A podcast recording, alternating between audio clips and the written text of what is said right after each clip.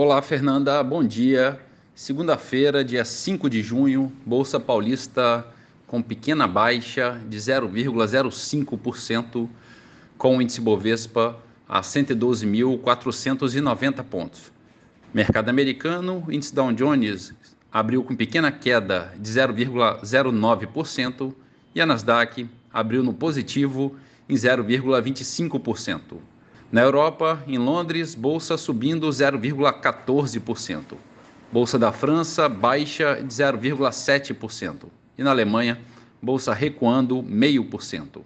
Mercado de moedas em baixa, o euro a R$ 5,27, recuando 0,7%. Dólar comercial opera em baixa de 0,8% a R$ 4,92.